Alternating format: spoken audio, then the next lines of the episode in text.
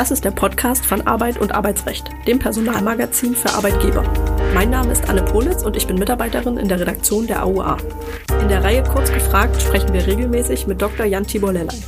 Er ist Fachanwalt für Arbeitsrecht und Partner bei Buse in Frankfurt. Er berät seit vielen Jahren Unternehmen umfassend im Arbeitsrecht, von A wie Abmahnung bis Z wie Zeugnis. Seinen Schwerpunkt hat er im Betriebsverfassungs- und Tarifrecht. Herzlich willkommen, lieber Herr Dr. Lellay. Heute sprechen wir über ein Thema, das stark umstritten ist und entsprechend immer wieder für Diskussionen sorgt, die Leiharbeit. Am 17. März hat der EuGH in einem vom LAG Berlin-Brandenburg vorgelegten Fall unter anderem zum vorübergehenden Charakter der Leiharbeit geurteilt. Dieses Verfahren möchten wir zum Anlass nehmen, uns mit der Arbeitnehmerüberlassung zu befassen. Lieber Herr Dr. Lellay, können Sie den der Entscheidung zugrunde liegenden Sachverhalt einmal schildern? Mit welchen Rechtsfragen hat sich der EuGH beschäftigt? Sie haben es ja recht gut zusammengefasst, Frau Pulitz. Die Leiharbeit, die Zeitarbeit ist ein ewig umstrittenes Thema, wenn man mal so zurückblickt. Seit den 1970er Jahren gibt es das Arbeitnehmerüberlassungsgesetz mit mehreren Novellen über die Harz-Gesetze und dann ähm, die neuen Verschärfungen 2011 und dann wieder 2017. Und hier sehen wir jetzt so ein wenig das Ende der Entwicklung in dem Sinne nicht, dass es das Ende des Endes sein wird, sondern ein Endpunkt, ein aktueller Endpunkt. Und in dem hier vorliegenden Fall vom LAG Berlin-Brandenburg und dann eben zum EuGH weitergereicht, ging es um eine klassische Konstellation.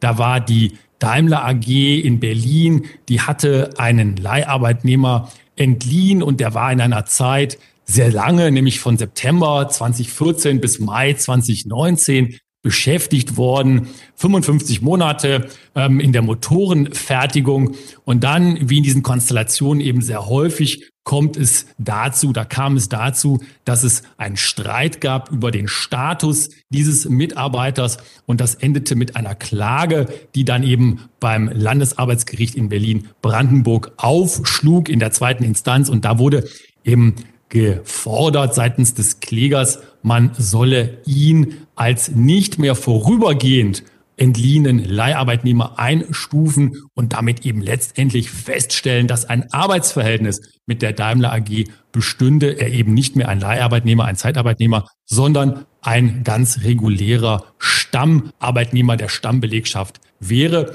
Und ähm, das LAG hat ähm, gesagt, gut, das ähm, ist ein Thema, von dem wir alle wissen, dass es stark europarechtlich geprägt ist. Es gibt die Leiharbeitsrichtlinie, die Richtlinie 2008-104 EG und hat dann eben verschiedene Fragen dem EuGH vorgelegt. Ganz zentral die Frage eben, ob die 55 Monate, das muss man sich mal vorstellen, 55 Monate ist ja schon eine Zeit, die eben noch vorübergehend im Sinne der Leiharbeitsrichtlinie wäre, damit also eine Europarechtswidrigkeit im Raum stand.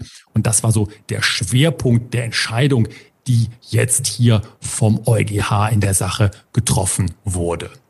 Sie haben jetzt die beiden wichtigen Gesetze in diesem Zusammenhang ja schon genannt. Im nationalen Recht ist es das Arbeitnehmerüberlassungsgesetz, auf europäischer Ebene eben die Leiharbeitsrichtlinie. Was regeln diese Gesetze ganz allgemein und was ist insbesondere ihr sozial- und arbeitsmarktpolitischer Hintergrund?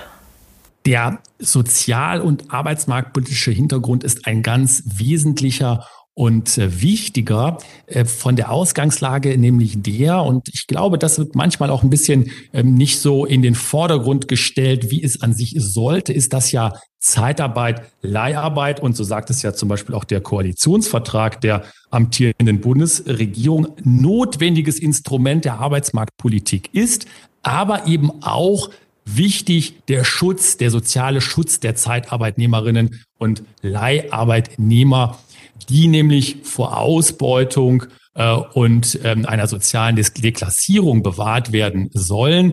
Ähm, es geht um die Umsetzung der Gleichbehandlung von Zeitarbeit im Betrieb und gleichzeitig aber eben die Flexibilität, die ja Zeitarbeit gewährt im Rahmen einer freien und sozialen Marktwirtschaft. Also das ist der rechtliche Rahmen der europäischen Leiharbeitsrichtlinie und darauf aufbauend und diese umsetzend unseres AÜG, also unseres Arbeitnehmerüberlassungsgesetzes.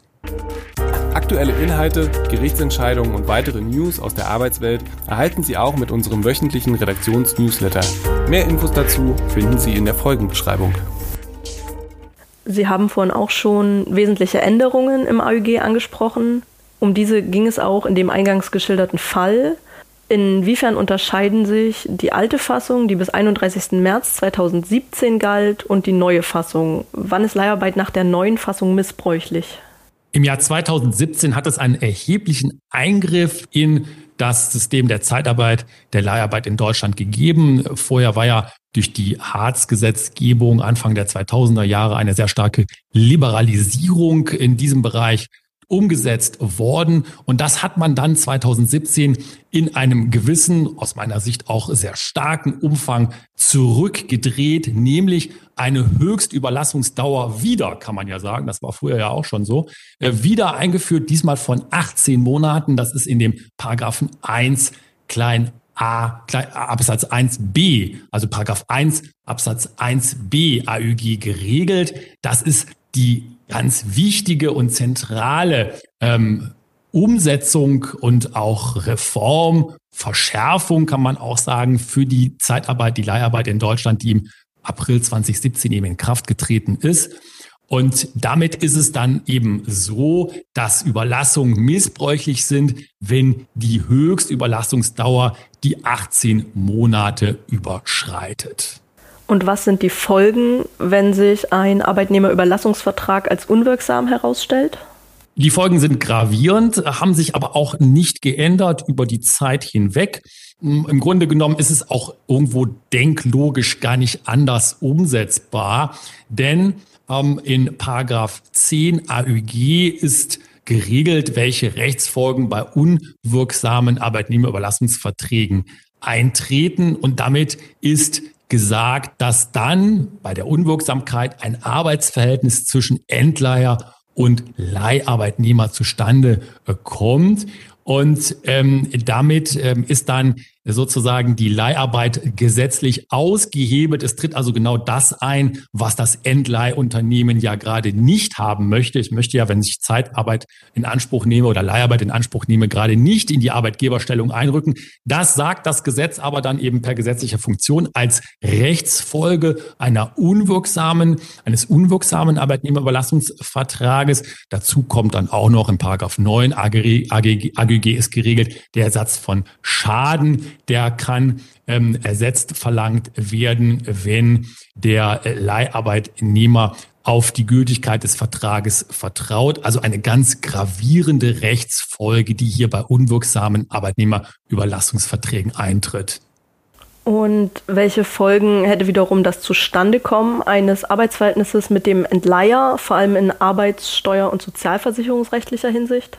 Ja, es ist ein ganzer Rattenschwanz von ähm, Folge Erscheinungen oder Konsequenzen, der sich dann eben daran anschließt, an diese gesetzliche Fiktion, das Arbeitsverhältnis zwischen Endleiher und Leiharbeitnehmer kommt zustande und darauf dann eben aufbauend und davon ausgehend geht es weiter ähm, und ähm, dann ähm, muss man sich eben darüber unterhalten, wer die sozialversicherungsrechtlichen und auch steuerrechtlichen Konsequenzen hier trägt.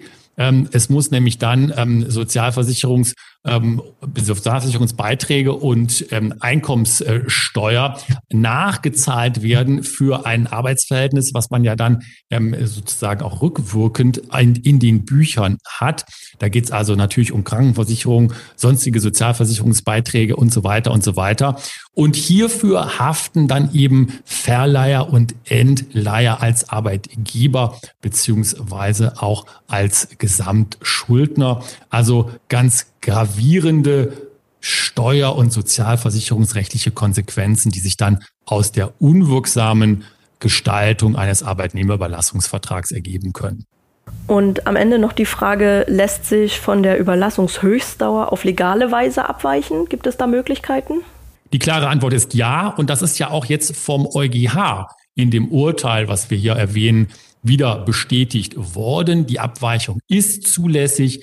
In Paragraph 1 Absatz 1 klein b AÜG äh, ist es möglich, dass durch Tarifvertrag in der Einsatzbranche eine abweichende Höchstüberlassungsdauer festgelegt werden kann.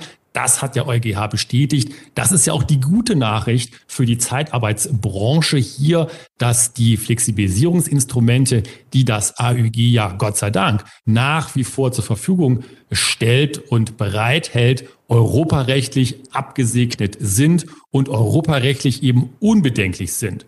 Man kann also hier schon sagen, dass auch die Leiharbeitsrichtlinie eine sehr gute Balance findet zwischen dem sozialen Schutz und der notwendigen Flexibilisierung und Flexibilität, die ja unsere soziale Marktwirtschaft erst recht erfolgreich macht. Ja, vielen Dank, Herr Dr. Lellay. Ich sage Tschüss und bis zum nächsten Mal. Vielen Dank. Tschüss.